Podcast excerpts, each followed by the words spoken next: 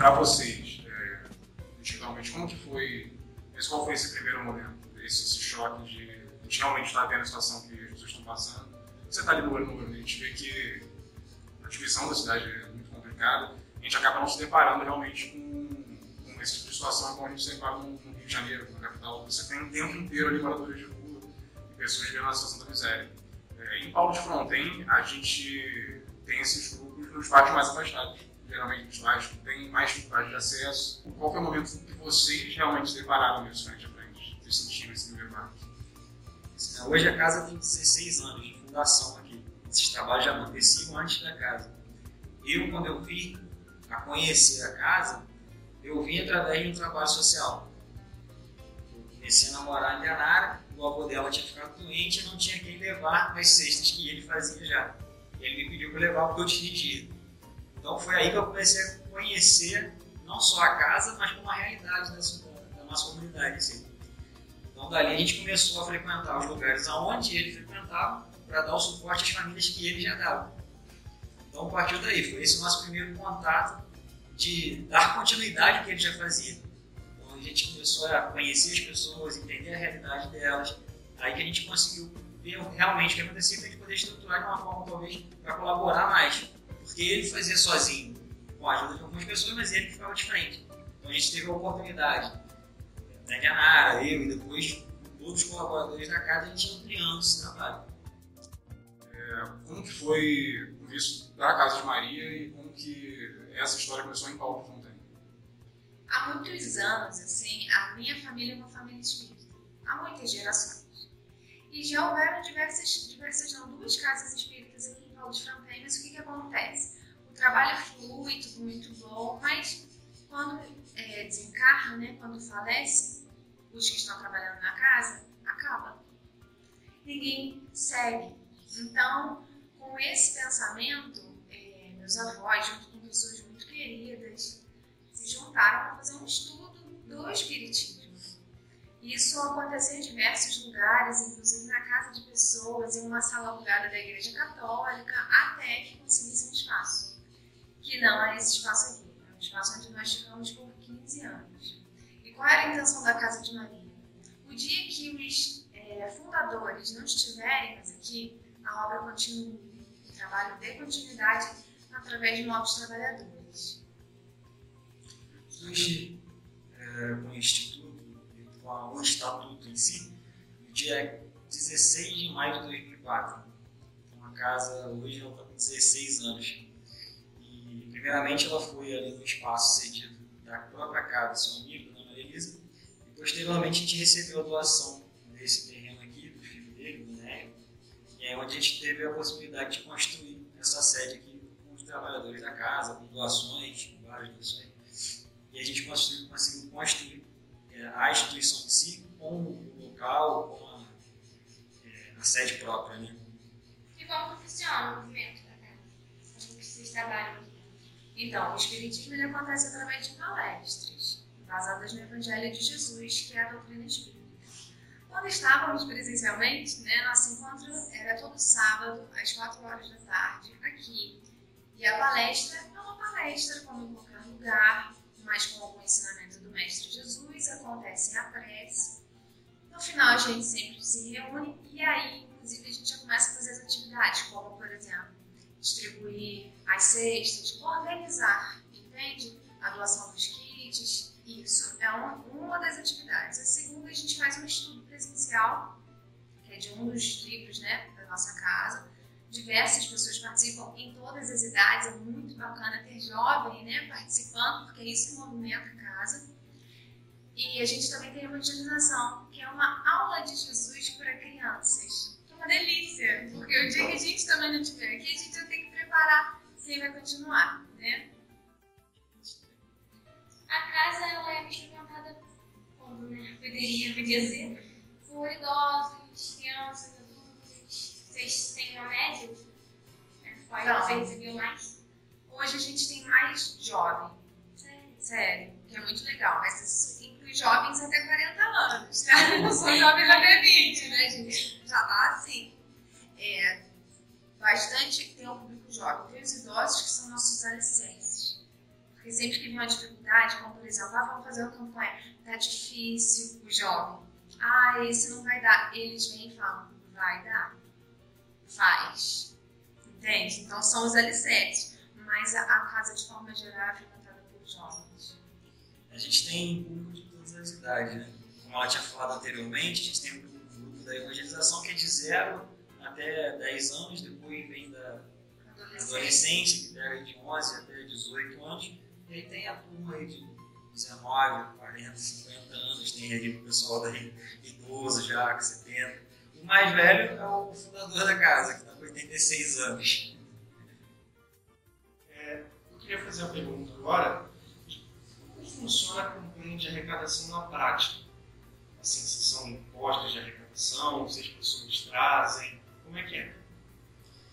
No início a gente fazia uma campanha onde a gente buscava na casa das pessoas. A gente passava na casa das pessoas e ali a gente ia arrecadando o que eles tivessem para colaborar. Um mantimento, uma roupa, seja.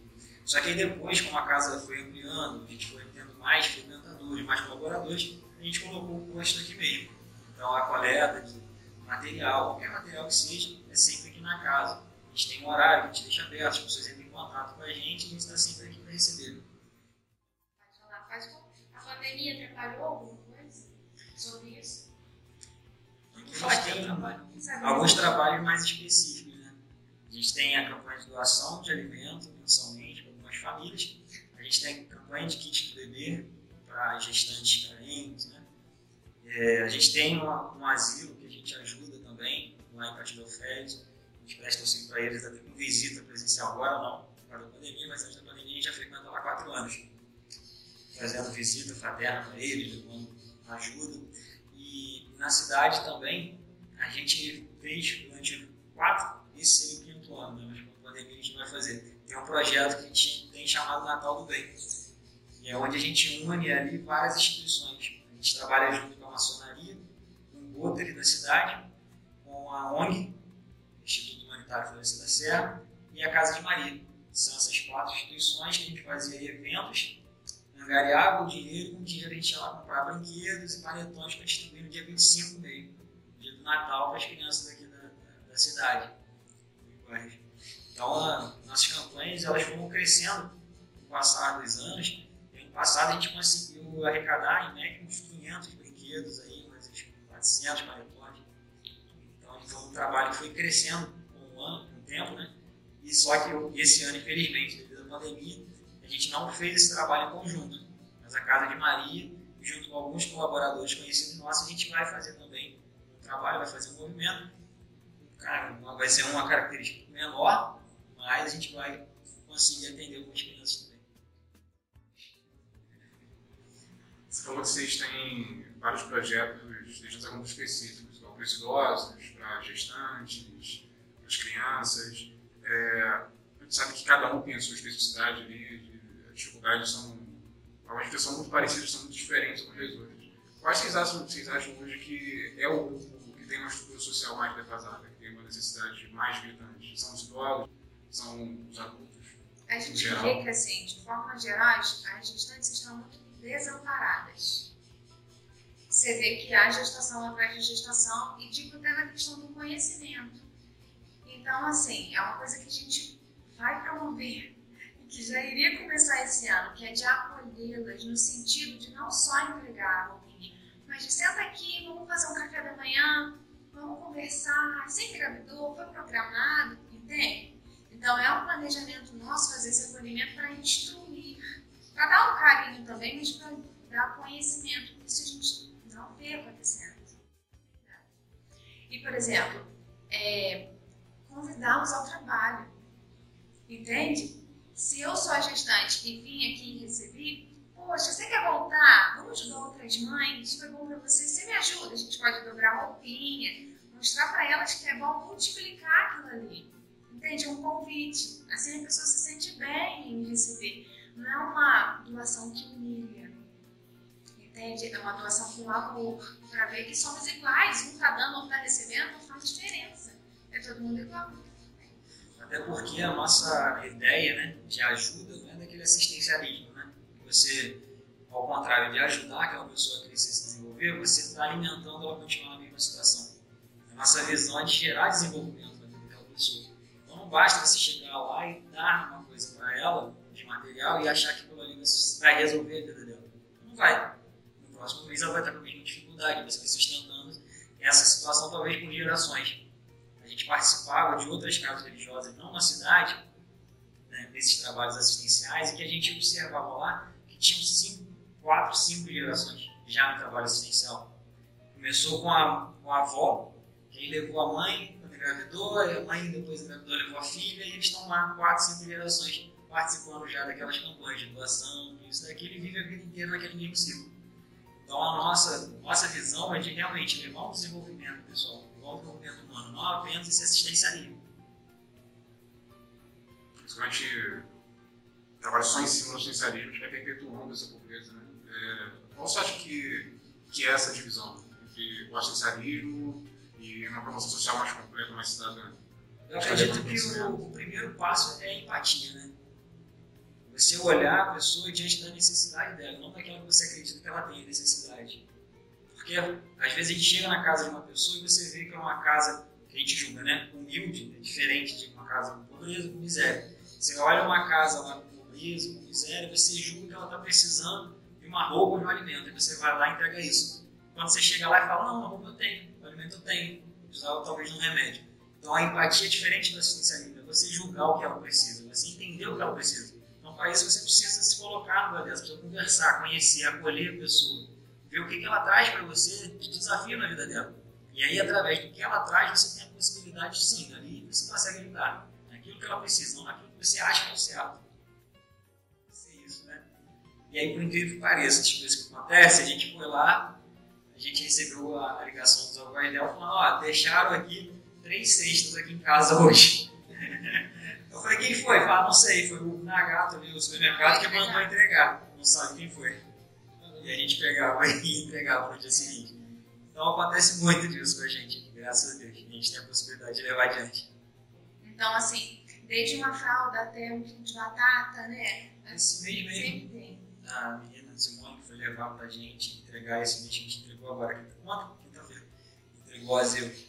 Ela viu que estava faltando um pouco de, de leite em coca, a gente pediu esse mês. Aí ela passou no mercado e com razão no meio do caminho, falou, pô, vou parar nesse mercadinho aqui pra ver. Ela chegou, tinha mais latas lá, a lata era um valor. E aí ela falou, não, eu tô querendo mais. O cara perguntou, não, mas isso tudo? Eu falei, não, é que eu tô querendo pra levar pro asilo. Ela falou, o cara falou, não, então peraí, vou fazer um descontinho pra você. O cara tirou 3 reais em cada lata, por lata. Então, pô, 3 reais por lata, ela conseguiu levar mais umas 20 latas a mais. É o que a gente costuma falar, quando a gente está disposto realmente a ajudar, a levar o bem adiante, a poder colaborar com as pessoas a contribuir, sempre a gente acaba atraindo pessoas que também têm o mesmo propósito, têm a mesma missão. Então a gente consegue agregar muito e a gente consegue realmente fazer mais. Sozinho a gente não consegue fazer nada. Mas quando a gente vai juntando esses ideais, esses propósitos, a gente consegue realmente fazer uma diferença maior. Vê que essa veia solidária realmente está crescendo, né? Mas uma coisa muito bacana de Fronten especificamente, não dá para falar as cidades pequenas. Tem muita gente solidária. Tem muita gente. Então, por exemplo, nós somos uma instituição religiosa, mas a gente ajuda outras instituições religiosas e recebemos né, a ajuda de outras, sem problema algum.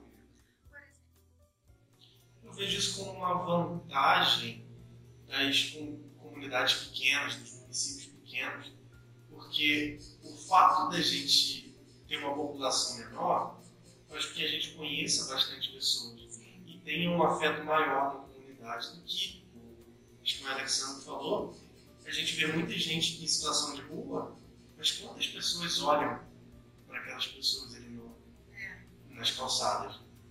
Então, o fato da gente, de repente, ter crescido com alguém que está precisando, ou conhecer ah, algum parente de alguém, Sim. Faz com que a gente queira ajudar e saber que quando a gente precisar vai ser ajudado. É mais próximo, né? Quando a gente vê como irmão, irmão no sentido geral mesmo.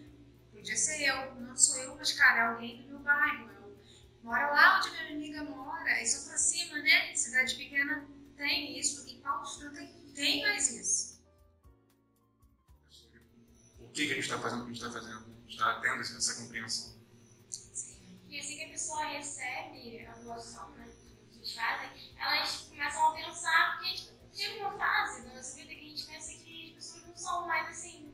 E quando a pessoa recebe, a pessoa começa a pensar, poxa, existem pessoas assim. E isso acaba fazendo a pessoa querer também transmitir essa energia, ajudar de qualquer forma. É uma motivação de alguma forma.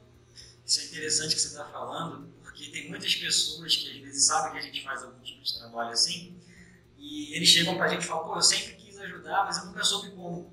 É. Nunca soube como fazer alguma coisa, ou fazer um projeto, participar de alguma coisa, eu nunca entendi o que eu poderia né? fazer. Eu sou tímido para fazer, então realmente eu não sei. Então, quando você cria um projeto, quando você cria um movimento como esse, você dá a oportunidade daquelas pessoas também de estarem participando de uma forma, talvez indireta, né? Mas elas estão participando, elas estão se sentindo úteis, elas estão colaborando.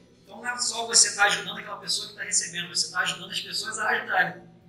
Então, na verdade, você está despertando nela ali essa vontade também, esse desejo talvez que ela É tinha, que é uma conscientização, e você acaba inserindo ela no movimento. Onde antes ela não tinha noção de como dar o primeiro passo. Até quem nunca teve vontade, até quem nunca pensou, ah, vou fazer isso no meio do vídeo, nunca passou pela cabeça e vê isso acontecendo, acaba criando aquela vontade de, de também ajudar. Isso Eu imagino que vocês já tenham visto muita coisa né, nesses 16 anos e tenham passado por muita coisa. Qual vocês acham que foi, foi, foi o momento mais marcante? Que Eu já fiquei emocionadíssima. Só de... Ele também. Provavelmente eu mesmo. E foi bem nesse começo, assim, que meu avô tinha tido derrame, ele falou, ó, vai no cartão, né? Lá fazendo grande. Falou, leva. Lá tem um monte de criança. E a gente foi. Eles estavam vindo da escola. A gente não sabia onde era a casa nem quem eram as crianças. A gente encontrou as crianças e eram cinco. E parei e pedi informação, né? Onde mora a fulana de tal? Mais velha minha mãe. A gente, é, a gente tá indo lá, vocês querem ir? Eles entraram no carro, olha que perigo. As cinco crianças. A gente parou lá na porta da casa, a mãe ficou chata. Não, tá tudo bem, a gente só veio dar uma carona e vamos subir. Olha só. E aí a gente viu assim, pobreza. Mas na pobreza a gente viu amor. Muito amor. Uma limpeza, um capricho né, com as crianças. Eles tiraram, tiravam o uniforme e assim, aquilo ali para eles era muito precioso, porque eles não teriam outro. Dobrava na mesma hora e a Júlia, né? Era menorzinha, devia ter uns três anos. Chamou a gente para entrar, a gente nem ia entrar. E a gente viu pobreza. Cheio de criança. Casa de. dentro da casa, chão de terra, batido. Mas um lar feliz e um lar com amor. E receberam a gente sem saber que a gente tinha nada para doar, porque cestas ficavam no carro. A gente chegava só para conversar. Fomos super bem recebidos e amados. E aí, ali começou uma amizade. Porque é justamente isso. É doar-se. A sexta foram vários amigos que doaram, não fomos nós. Mas o presente de ter vivenciado aquilo ali foi nosso. Quando a gente fala assim, né, toca os corações, mas não é por tristeza, é por gratidão de sermos úteis. É isso que a gente precisa trabalhar. Quando tiver alguém faminto, ou com frio, precisando de remédio, ou de um carinho, de uma visita, e a gente puder doar, a gente precisa doar.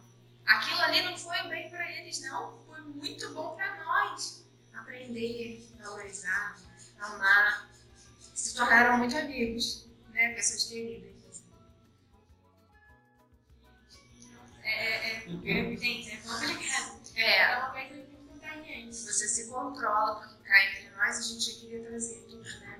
A menorzinha até falou, mãe, posso? Eu falei, ai, se ela deixar, eu vou levar. ai, meu Deus. É, é isso aí. Essa foi a Mas- primeira que acho que a gente falou, ó. Porque tem dia, gente, cá entre nós, você quer fazer outras coisas. Somos jovens. Tem dia que a gente quer sair, quer estar em outro lugar. Só que tem uma cesta ali, tá precisando.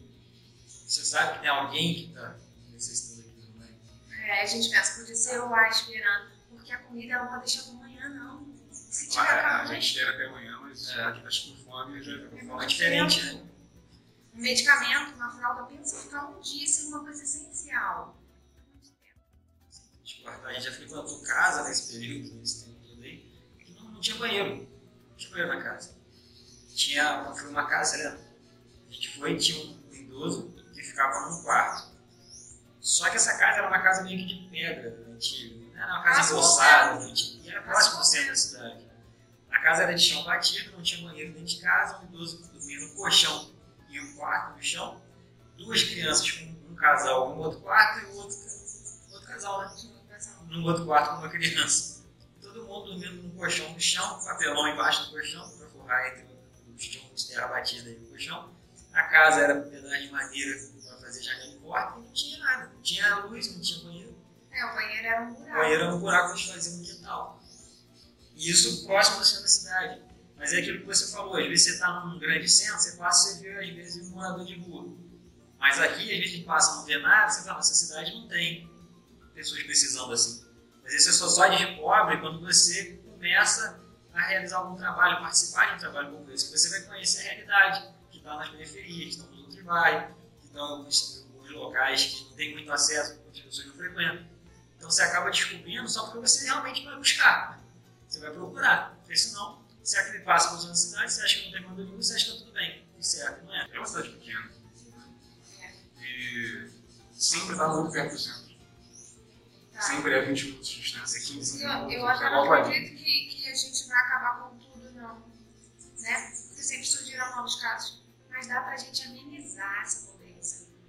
Dá pra gente levar mais alegria. Dá. Tem muitas pessoas fazendo bem. Muita gente boa. Muita, muita. Só que é isso aí, pra todo mundo no anonimato. Por exemplo, o trabalho de vocês, numa boa, cara. Isso é lindo.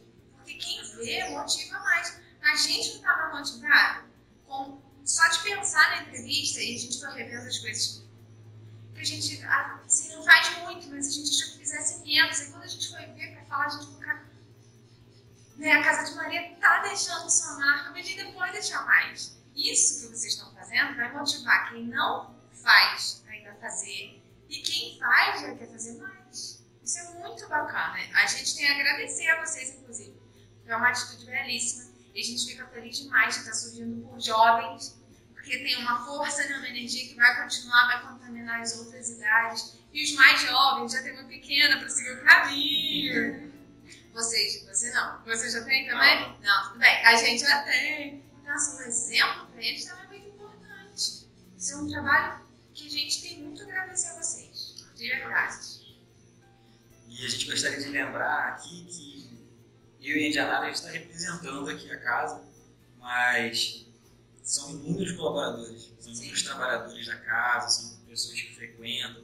Tem pessoas que ajudam a gente que nem frequenta, que nem sabe onde a casa é, só fazem doações pra gente. Então é muita gente por trás disso tudo. A gente está aqui como representante, mas tem muita gente por trás desse movimento também. Graças a Deus. A corrente é muito maior.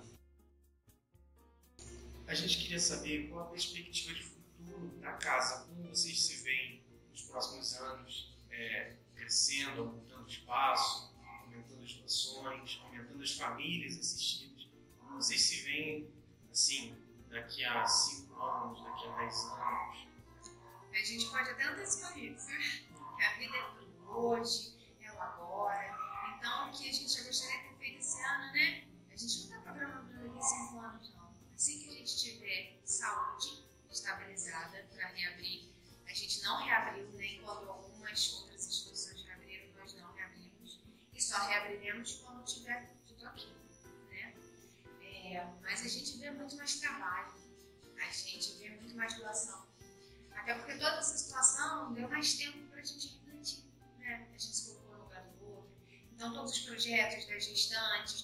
desse acolhimento, de trazê-los para confeccionar coisas para os outros, isso é muito próximo.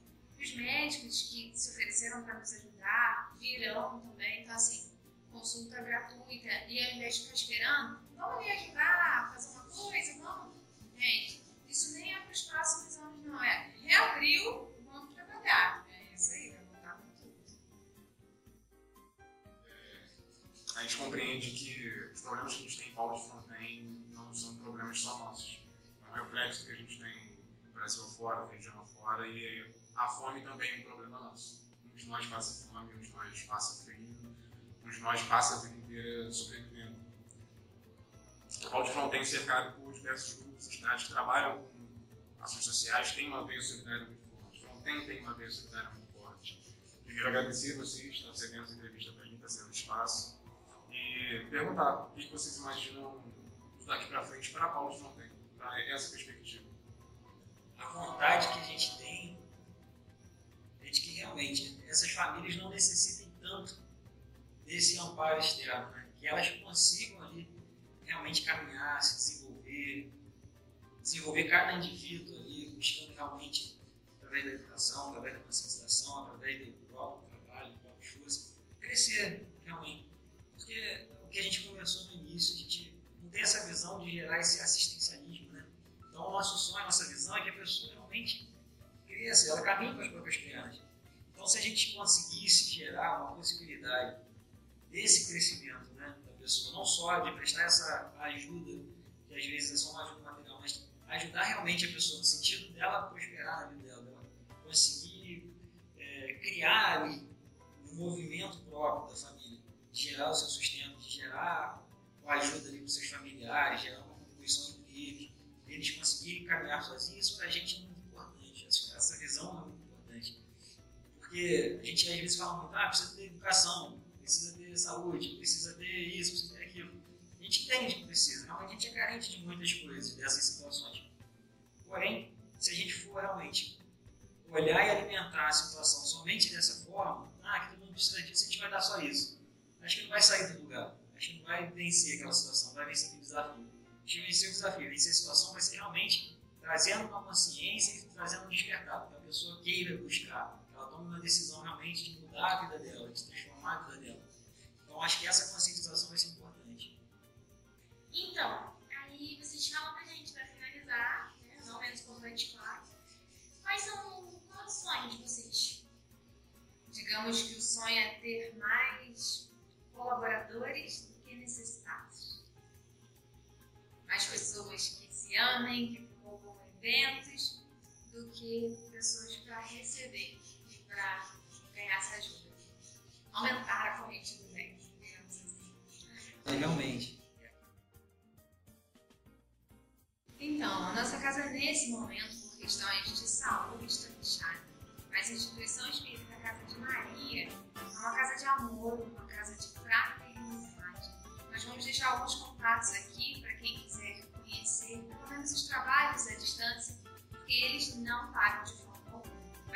uma alegria recebê-los, mesmo à distância.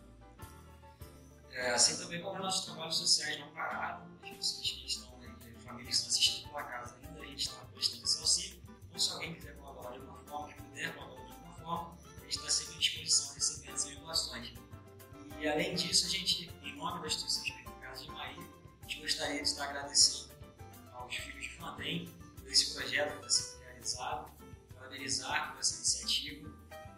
e